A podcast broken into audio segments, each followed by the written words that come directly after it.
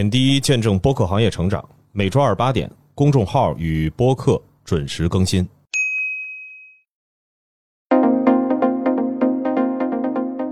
周二早上好，欢迎收听本期播客志，我是小主编杰西卡。首先为大家带来平台报道。十二月八号的消息，特斯拉在 X 平台，也就是推特，发出了一个贴文，说苹果播客应用将在下周登陆特斯拉汽车。据悉呢，相关播客应用与 iOS、iPadOS 保持一致，拥有现在就听、待播清单、最新单集、最近单集、热门节目等功能。此外，用户还将同步用户的整个播客库，便于用户在多平台同步收听自己的收听进度。下一条动态呢是喜马拉雅推出的一个新功能，叫节目公告，面向创作力在 LV 六，就是六级以上，或者是拥有身份认证的，比如说名人、机构、品牌、MCN 认证等等的创作者。呃，这两个条件不是都要符合，就满足一个就能开通。然后每个月可以发布三次节目公告，在 PC 端的主播后台互动管理节目公告即可设置发布。这个大家应该也不陌生了，小宇宙很早之前就上了，也是一个便于节目和听众一个及时交流的方式。那本周播客动态呢就很热闹了。首先线下活动，呃，虽然最近北京下了雪，全国各地也开始降温，但是这个播客的活动热情还是没有消散。呀，为什么这么传统广播啊？首先第一条是那个这个月月底，播客公社会联合二零二四诗歌生活节。邀请多档读书播客来到北京狼园 Park，与主播们共同现场录制节目。播客公社呢也会在现场发布由主播和听众一起票选出的播客年度书单，非常期待。然后这个活动的话，它是周五、周六、周日三天，周六、周日是免费的，呃，就是直接到现场就行。周五的话，我记得还需要购个票，大概是九块九。如果大家对这个活动比较感兴趣的话，欢迎关注播客公社的公众号。下一条动态呢，也是一个和艺术很有关系的播客线下活动，或者说是一个线下展吧。比起活动来讲，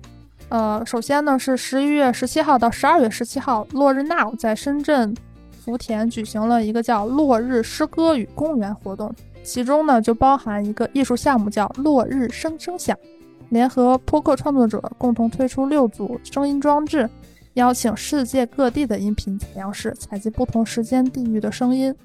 此外呢，还联动了六档播客，分别是螺丝在拧紧、看理想圆桌、跳的 FM、慢边式、空岛、Landing on Air、独库立体声，线上线下联合，多元场景交织。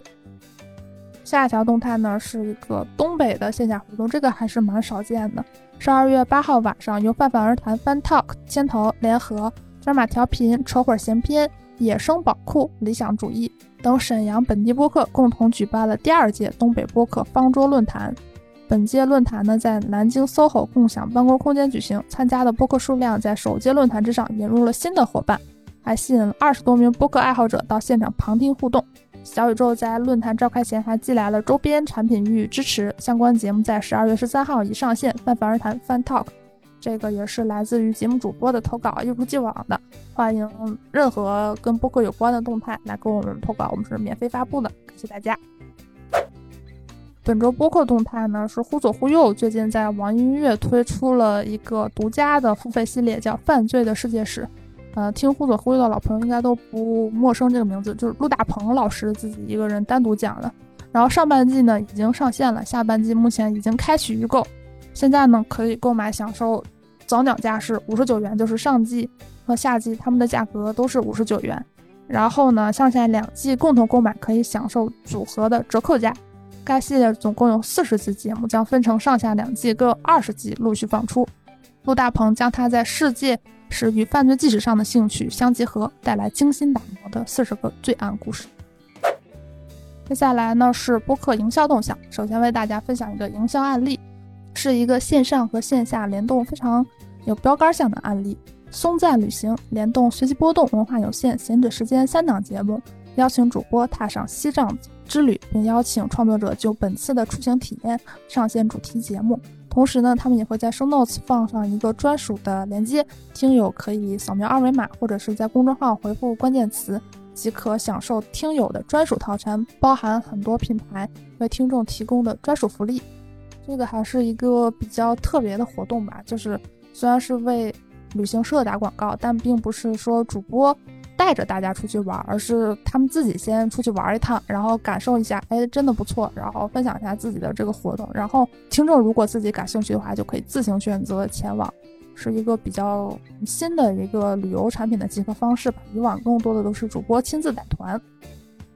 接下来呢是一个品牌播客动向，那当然。算不算品牌播客？我也纠结了一段时间。先暂且这么说吧，就是单向空间推出了一个节目，叫做《破产书店》，这里收集了一些不愿顺流而下的人。我们将寻找生活新样本的实践者，彼此袒露，城市交谈，关于人生的近距离拖把，或者是在裂缝处升起烟花，那些探究、惊奇、不甘、混沌、温柔的时刻，有新可能发生。文化人还是不一样。然后这个节目呢是在基本上所有主流平台都能收听啊，当然是不包括荔枝。如果大家感兴趣的话，可以去听一下，还做的蛮用心的，真的是，呃，单向空间做的节目一般都是品质的保证嘛，和看理想差不多，都是一种非常有内容生产品位的创作机构。接下来是本周海外动向。最近，Spotify 宣布将裁员。虽然是刚刚公布了一年多来首次的季度盈利，但是他们将裁员百分之十七，约有一千五百个工作岗位将受到裁员影响。Daniel Ek 就是他们的 CEO 表示：“我意识到，对于许多人来说，考虑到最近积极的财报，我和我们的业绩，如此大规模的裁员会令人感到意外。”